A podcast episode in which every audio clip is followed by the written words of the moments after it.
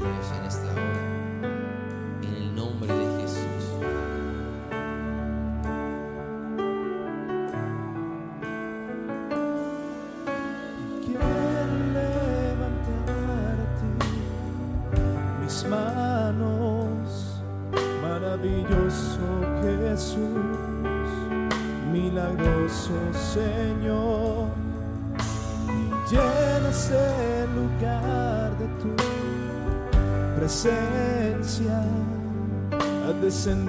You.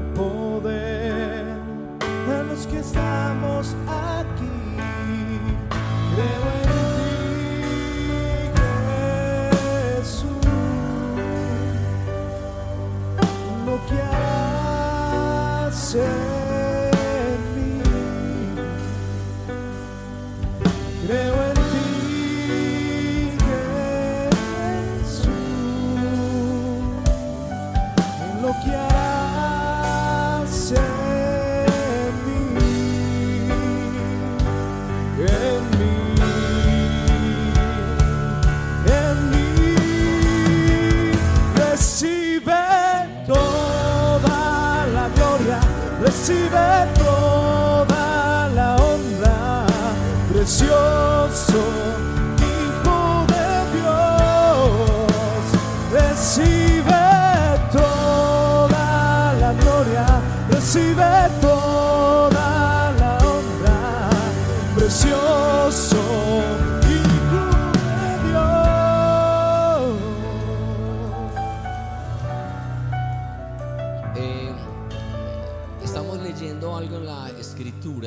Bueno, estamos aprendiendo de algo que fue revelado.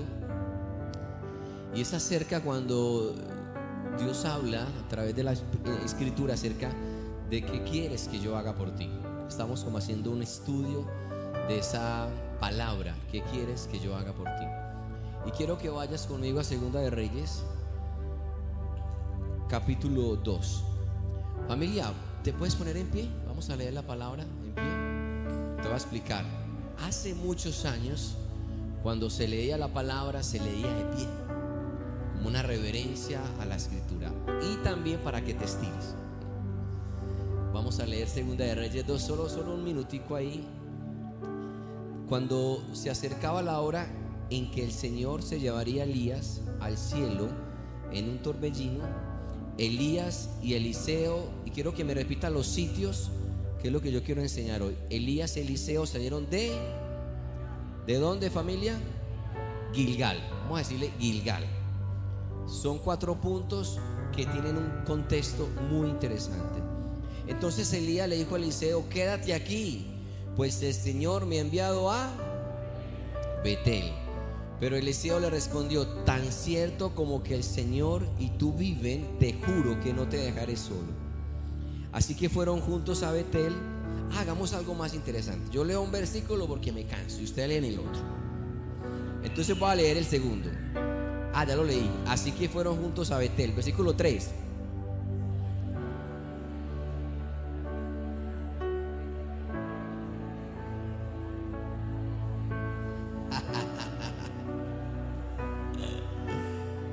¿A dónde fue enviado?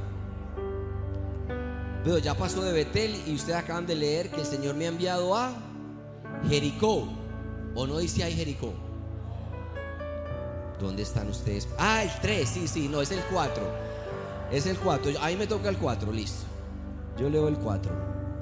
Elías por su parte volvió a decirle, quédate aquí, Eliseo, pues el Señor me ha enviado a Jericó. Pero Elise- Eliseo le repitió, tan cierto como que el Señor y tú viven, te juro que no te dejaré solo. Así que fueron juntos a Jericó. También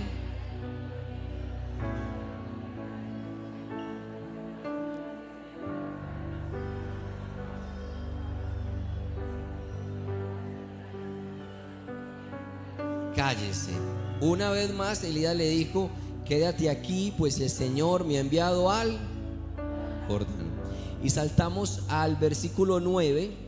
Al cruzar Elías, le preguntó Eliseo, ¿qué quieres que haga por ti? Otra vez, ¿qué quieres que haga por ti? Dale un aplauso al Señor, siéntate. Gracias. Y es la, esa es la palabra que quiero que estudiemos hoy. Elías le dice a Eliseo, ¿qué quieres que haga por ti? Y voy a tomarme el tiempo necesario para enseñar esto. Porque Dios es un Dios de principios. Dios es un Dios de principios. Y aquí, en esta historia, hay unos principios que si los ponemos en práctica, vamos a obtener los mismos resultados. ¿Qué quieres que haga por ti? Y bueno, y Eliseo aprovecha y dice, quiero una doble porción de tu espíritu. Y eso fue lo que recibió. Pero, escúchame, pero para llegar a esta oferta, Eli, Eliseo tuvo que pasar por cuatro lugares. ¿Cuáles fueron? ¿Cuáles fueron? Gilgal, Betel, Jericó, Jordán. Familia, ¿por qué tuvo que pasar por cuatro lugares? Y eso es lo que quiero que miremos. ¿Qué representa Gilgal? En la Biblia, Gilgal significa el comienzo de algo nuevo. ¿Cuánto necesitan comenzar algo nuevo en esta tarde, iglesia? Entonces necesitamos un Gilgal. Gilgal significa el comienzo de algo nuevo. Y es el momento histórico en la Biblia cuando el pueblo de el pueblo de Dios venía en el desierto por muchos años. En el desierto. Habían sido esclavos y sus padres habían sido esclavos y sus abuelos habían sido esclavos y sus tatarabuelos habían sido esclavos y así. Este pueblo había salido de Egipto y llevaban muchos años en el desierto. Y llegaron a Gilgal. ¿Y qué es Gilgal? El comienzo de algo nuevo. Quiero que lo mires en Josué 5.9 o permíteme leerlo para ti. Luego el Señor le dijo a Josué, hoy les he quitado de encima el oprobio de Egipto. Por esa razón aquel lugar se llamó Gilgal. Gilgal fue el momento donde Dios quitó el oprobio, la vergüenza, la deshonra, la humillación que ellos tenían. Fue el momento cuando Dios retiró y canceló esa humillación que habían vivido toda la vida. Y quiero enseñarte algo que, que, que leí en estos días acerca de la tercera ley de Newton. Dice, dijo Newton esta frase, por cada fuerza que actúa sobre un cuerpo, esta realiza una fuerza igual, pero en sentido opuesto. Esa es la, tercera ley de Newton.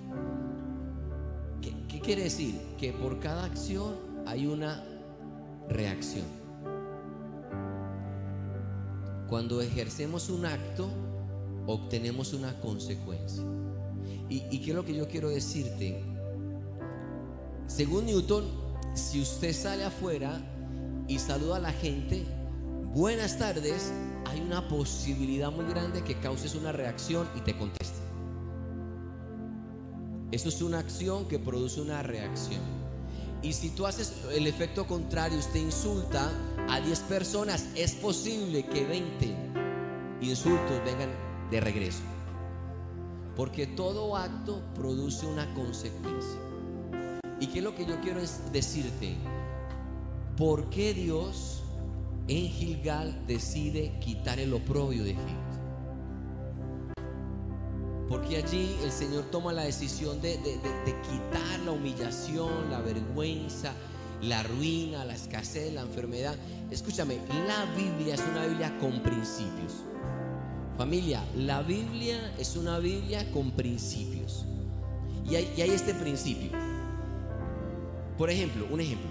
Si tú honras padre y madre, te irá bien y tendrás larga vida en la tierra. Entonces, la acción de honrar a nuestros padres va a producir una reacción de tener larga vida y vivir bien en la tierra.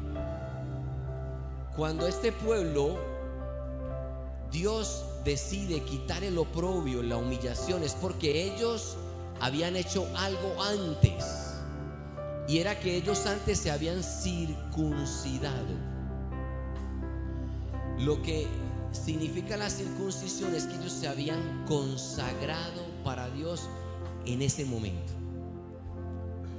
Mira Josué 5.2.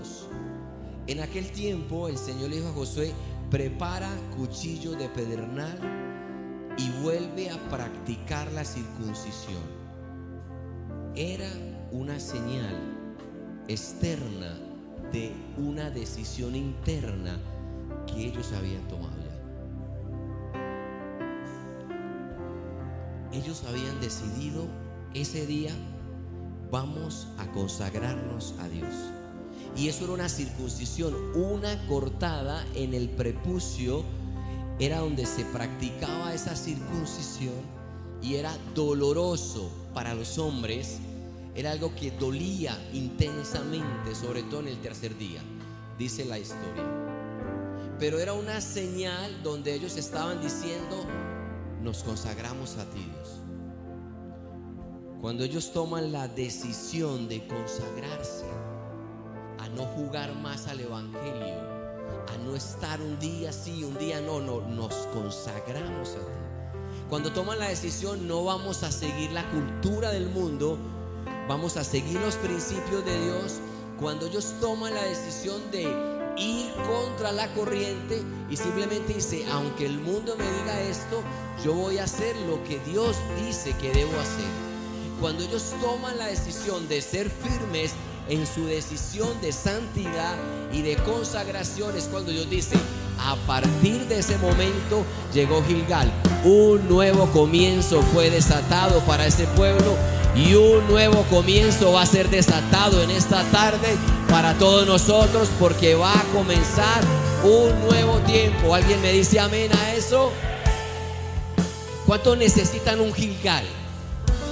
Un nuevo comienzo. Pero ese nuevo comienzo viene con una decisión de consagrarme a Dios. Gilgal fue el momento cuando Dios dijo, listo, les quito el oprobio, la humillación, la vergüenza, la deshonra, la derrota, el fracaso. Arranco eso. Y comienzan una nueva temporada. Eso es Gilgal. Pero ellos habían tomado una decisión antes. Toda acción, según Newton, produce una reacción. En la Biblia, cuando dice la palabra, estas bendiciones te seguirán, bendito serás en la ciudad y en el campo, bendito será la, casa, benditos serán tus hijos. Sí, pero antes hay un principio. Si obedeces atentamente la voz de Jehová tu Dios y pones en práctica estos mandamientos, estas bendiciones vendrán sobre ti. Familia, ¿me están siguiendo, iglesia? O sea, no es suerte, es una decisión de consagración. Escuché algo que me llamó mucho la atención y, decía esta persona, decía, ¿qué es lo que hace a una iglesia poderosa? ¿Qué es lo que convierte una iglesia en una influencia para una ciudad. ¿Qué es? De pronto tener buena música. De pronto tener al monocejón aquí tocando el piano. No, no, pastor, es, son las luces. Eso es lo que convierte una iglesia poderosa. No, pastor, no, no, no, es, es que tienen muy buenos programas dentro de la iglesia. Hay reunión de jóvenes, tienen lugares para los niños, eh, eh, son los programas.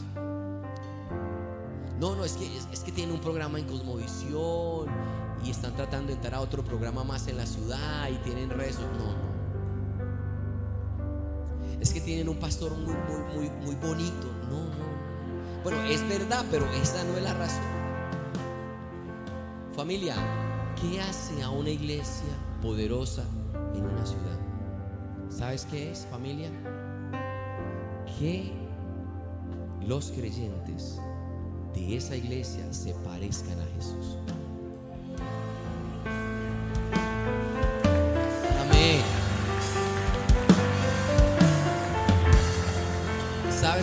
Iglesia en Hechos, la iglesia en Hechos, la gente respetaba a la iglesia, tenía temor de la iglesia y se añadían a la, se añadían a la iglesia.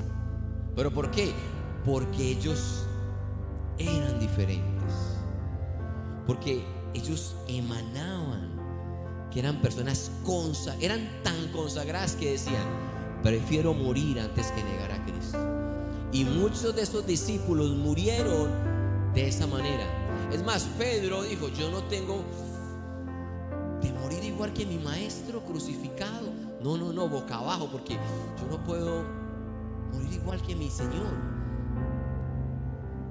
Por eso el apóstol Pablo dice, para mí el vivir es Cristo, morir es ganancia. Todo lo tengo por basura.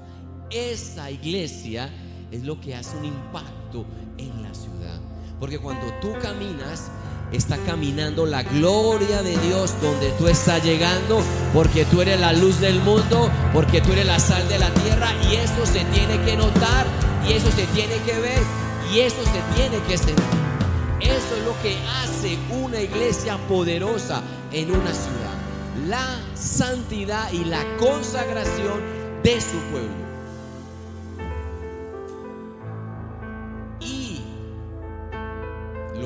Débil una iglesia, lo que hace, no, no estoy diciendo que la santidad es la clave y que tengan un buen programa musical y que tengan unos buenos programas para los jóvenes y que eso es añadidura, pero no la base.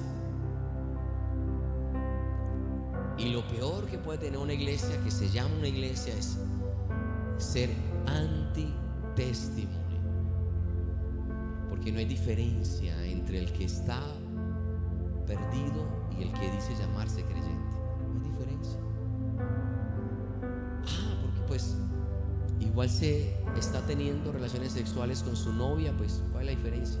No está guardando en pureza ni santidad, ni está caminando bajo los principios de Dios. ¿Cuál es la diferencia? Es igual miente y engaña.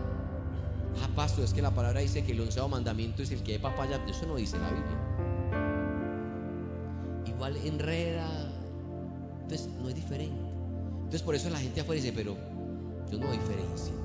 Pero una iglesia que camine en santidad, una iglesia que camine en consagración, una iglesia que tome la decisión de circuncidarse es una iglesia que está lista para recibir un Gilgal. Una iglesia que está lista para entrar en una nueva temporada. ¿Cuántos esta tarde van a entrar a una nueva temporada en sus vidas? Amén. Hay que tomar una decisión radical de consagración. Deuteronomio 10, 16 en la versión Reina Valera Dice, circunciden pues el prepucio de vuestro corazón y no endurezcan más vuestra cerviz. Pero en la versión de NBI dice, por eso despójate de todo lo pagano que hay en tu corazón y no seas terco. O sea, ya. ¿Se acuerdan cuando Elías le dice al pueblo, bueno, decidan a quién van a servir? a los Baales que siguieron los antepasados o a Dios? ¿Hasta cuándo claudicaréis entre dos pensamientos? Si Dios es Dios, síganlo. Y si es Baal, pues váyanse con Baal. Fue fuerte esa declaración, pero todavía sigue sonando en todas las generaciones. Circuncida pues tu corazón. Lo que quiere decir es corta lo que tengas que cortar y de una vez conságrate a Dios. Esta decisión de matar la carne fue lo que produjo que viniera un Gilgal. ¿Y sabes qué pasó? Cuando ellos se consagraron, Josué 5:11, al día siguiente, después de la Pascua, el pueblo empezó a alimentarse de los productos de la tierra, de panes y levadura y de trigo tostado. Desde ese momento dejó de caer maná. Toda la vida habían comido maná. Ese pueblo toda la vida, porque había nacido en el desierto. Toda la vida habían comido maná, pero en el día que se decidieron consagrar, en ese momento fue Gilgal. Y el Gilgal representaba que el maná, que era como con lo que Dios había sostenido, había sido ya roto esa, ese maná para Dios sentarlos a un nuevo nivel de bendición. Ahí fue cuando empezaron a comer de los frutos de la tierra.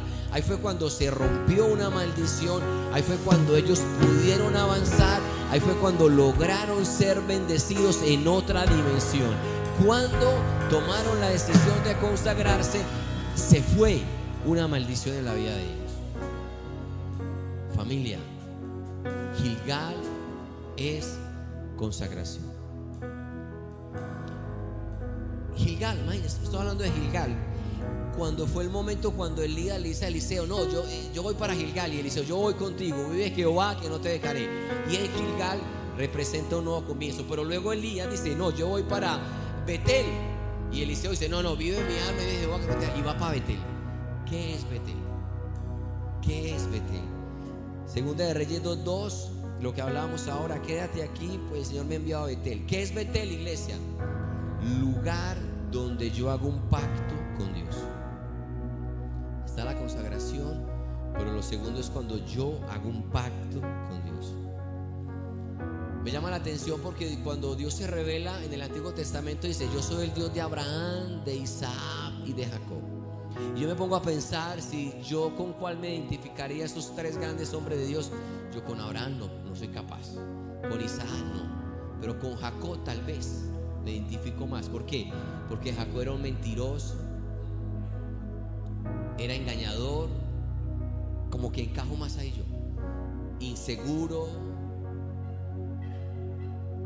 Jacob hizo un pacto con Dios en Génesis 28, en Betel. Por eso Betel es el lugar donde yo hago un pacto con Dios. Dice que tomó una piedra él estaba huyendo de su hermano, su hermano lo quería matar, no tenía nada, no tenía nadie y se fue caminando, iba parando un familiar y en el desierto se acostó. Pero se acostó sobre una piedra, la usó como almohada y se acostó a dormir. En ese lugar tuvo un sueño.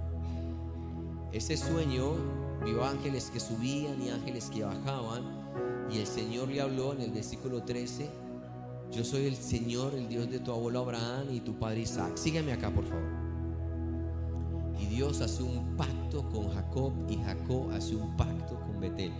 Dios es un Dios de pactos.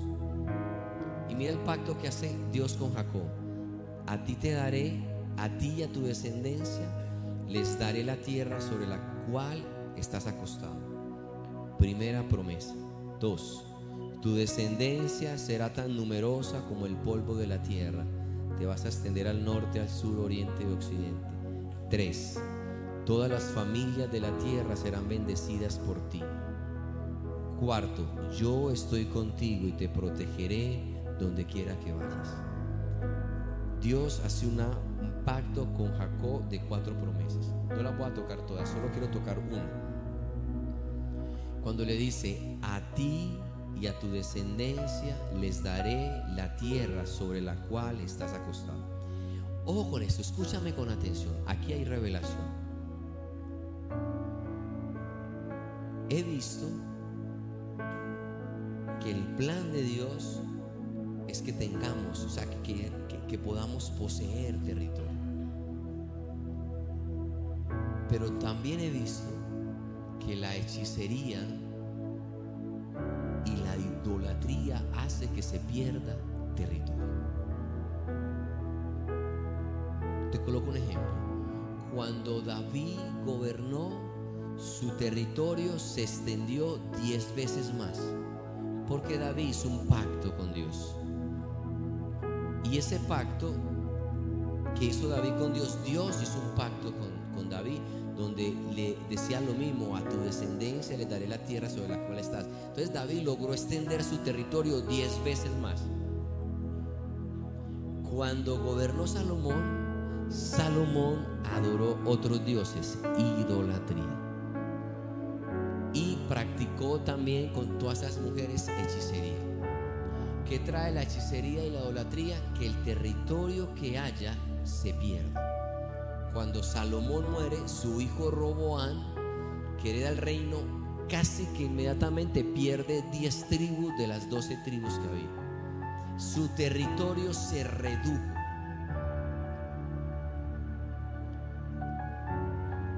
Yo crecí escuchando una historia de mi mamá. Es que mi abuela tenía tierras. ¿Y ¿Ustedes han escuchado esa historia también? Es que mi abuelo tenía tierras. Es que ellos tenían mucha, una hacienda grande, cafetera y ganadera. Bueno, yo crecí escuchando diciéndome, es que mi, la abuela era la rica del pueblo. Pero cuando crecí yo no vi nada. Era historia. Y no siento que no sea verdadero, era que mi familia, el trasfondo de mi familia era hechicería. Y la hechicería hace que pierdas territorio. ¿Sí, me, están, ¿Sí me están siguiendo con eso? Entonces tú estás cayendo en cuenta, ah, por eso es que yo tal vez no he podido conquistar en esa área. Cuando fui creciendo, desde niño pagamos arriendo y arriendo y arriendo y arriendo. Y eso era una dificultad pagar el arriendo. O sea, era una cosa que había que. Yo sabía que de niño había una escasez en mi casa, pues uno de niño no se da cuenta porque uno desde que está con la mamá y uno como que no, no, no dimensiona, pero cuando uno va creciendo va cayendo en cuenta. Había muchas escasez. mi mamá me da de desayunar arepa amarilla con mantequilla y un pedacito de quesito así. O sea, yo cuando crezca vamos a comer todas las arepas amarillas que vendan y mucho queso. Porque era una cosa precisa. Una vez en el chocolate me mamá echó el queso y entonces yo vi como la, el cuadrito y yo, esto es, grande. Y levanté el queso, era una cosita ahí que explotaba ahí nomás. Era, era una escasez. Y yo me acuerdo que cuando tomamos la decisión de, adquirir una propiedad, era un lote de una montaña que estaban parcelando y eso fue un sacrificio enorme poder adquirir ese lote y logramos con yo no sé cómo con nosotros levantar dos habitaciones y una sala y una cocina. Y ahí vivíamos dos familias. Quiero que comprendas, iglesia, quiero que comprendas que hay una maldición ahí. Dos familias, no pequeñas, en dos habitaciones con una sala más o menos grande y una cocina y un baño. La cocina quedaba en la parte de atrás y no habían logrado terminar de cerrarla toda, entonces cuando llovía se mojaba todo. Y mi tío, que es el dueño de los parqueros de acá, de todas estas cuadras, que, que cuida todo esto acá, que el, el hacendado, él compró un perro dos familias y un perro.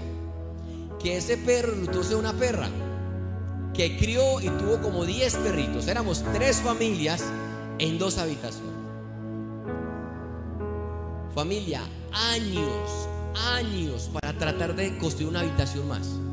Pero era años para lograr desarrollar una habitación más.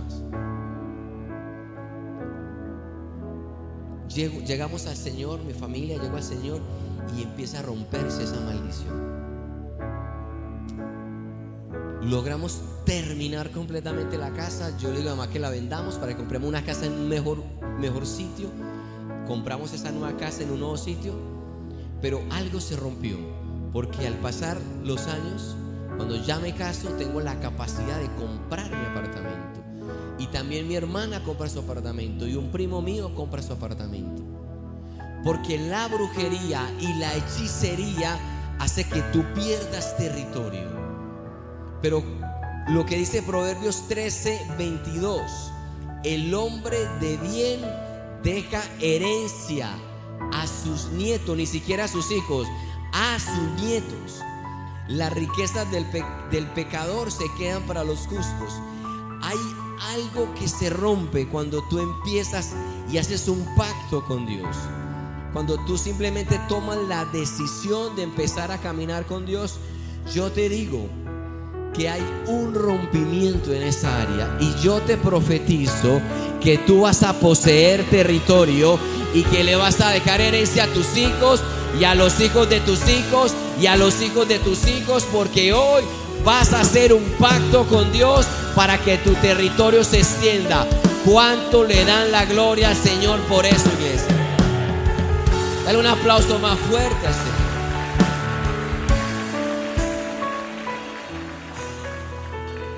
Familia, es una maldición que se rompe cuando tú haces un pacto con Dios de servirle a Él.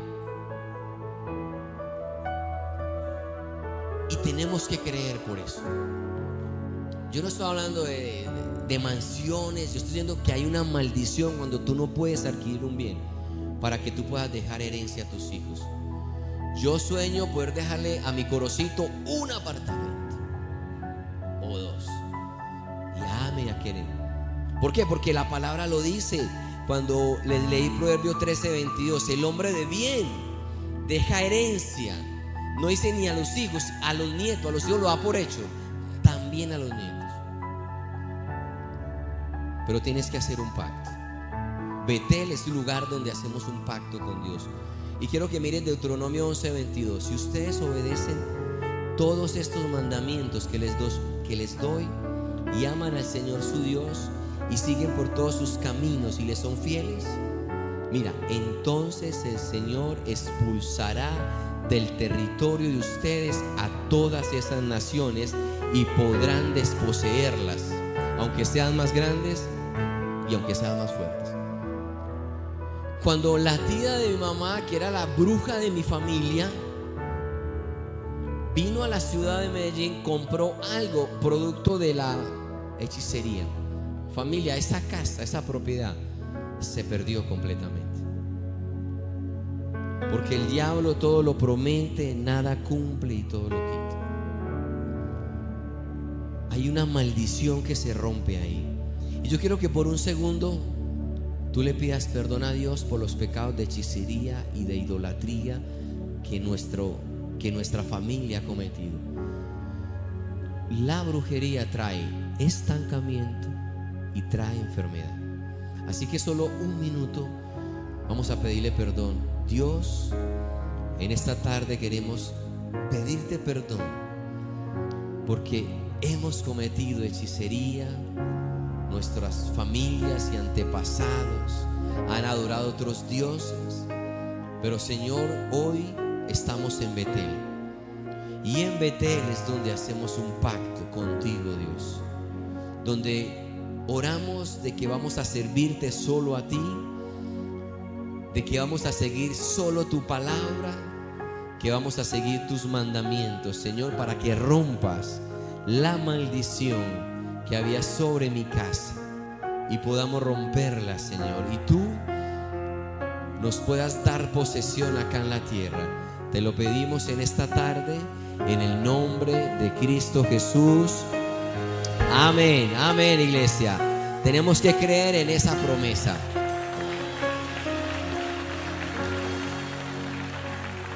Termino con esto, termino con esto porque fueron cuatro promesas que Dios le dio a Jacob por hacer el pacto con él. Le dijo, y todas las familias de la tierra serán bendecidas por medio de ti y tu descendencia. Hay una segunda promesa, la bendición de los hijos. El Salmo 128, 6 dice, que vivas para ver a los hijos de tus hijos. ¿Cuántos quieren cargar a sus hijos, a sus nietos, a sus bisnietos? Esa es una bendición que está ahí. Que vivan para ver a los hijos de tu. ¿Tú te imaginas yo? Yo casando a Corocito o a Ami o a Kere. Que vivas para ver los hijos de tus hijos. Y en el Salmo 144, 12 dice que nuestros hijos en su juventud crezcan como plantas frondosas y que sean nuestras hijas como columnas esculpidas para adornar un palacio. Yo te estoy diciendo que tú no has dado hijos para maldición, sino para bendición. Tus hijos son una bendición acá en la tierra, porque Dios va a bendecir el fruto de tu vientre. Y la iglesia me dice, tus hijos son de bendición familia.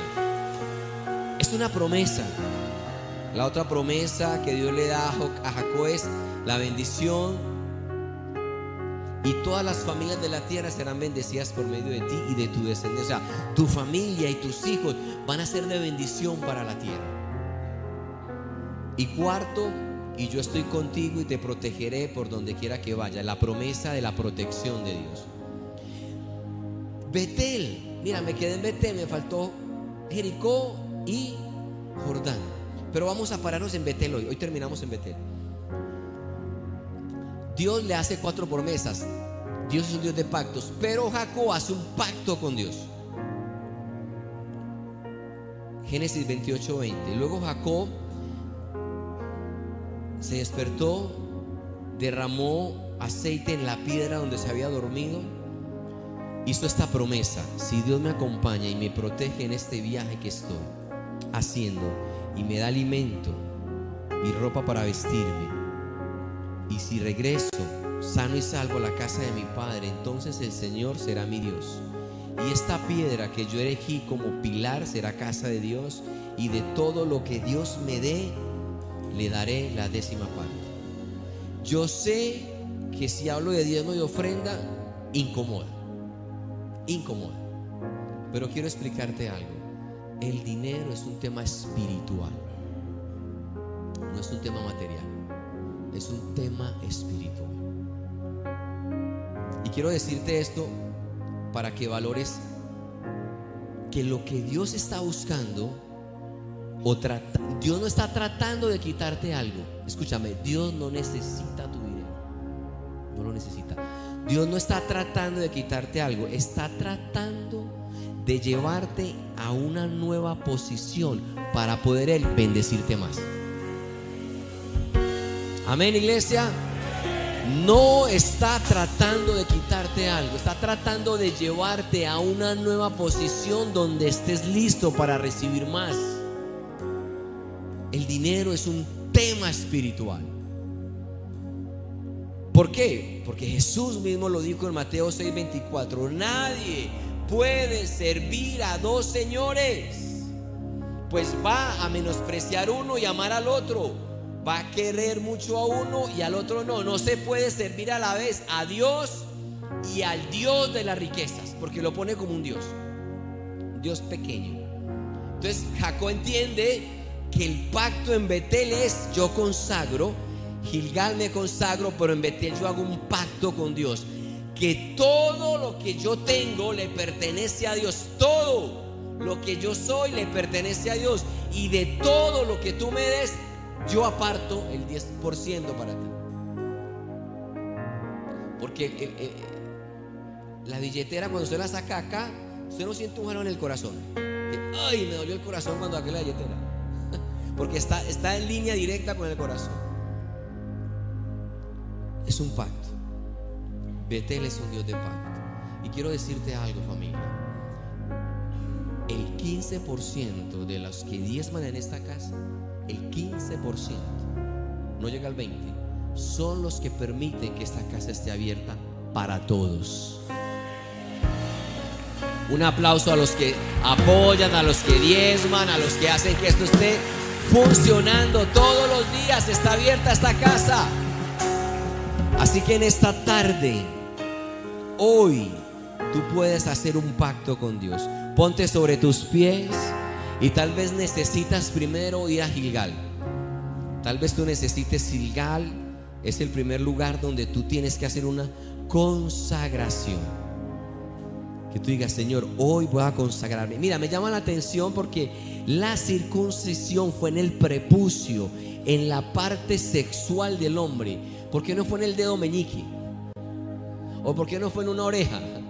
No, fue en la parte sexual del hombre. Gilgal es consagración sexual también. Hoy me paro en Gilgal y me consagro, mi cuerpo me, consagro al Señor. Pero también voy a Betel donde hago un pacto con Dios. Dios, si tú me das posesión en la tierra, si tú bendices mi descendencia, si mi casa es una bendición para la tierra, si tú me proteges y me guardas, todo lo que yo tenga, Señor, voy a apartar el 10% para ti. Tú no lo necesitas. Es para que tu casa haya alimento y los cielos se abran sobre mi vida. Así que empieza a decir, Señor, estoy listo para un pacto. Estoy listo para consagrarme a ti, Señor. En el nombre de Jesús, vamos, empieza a hablar con el Señor. Señor, rompe toda maldición de robo en mi familia. el verbo en el principio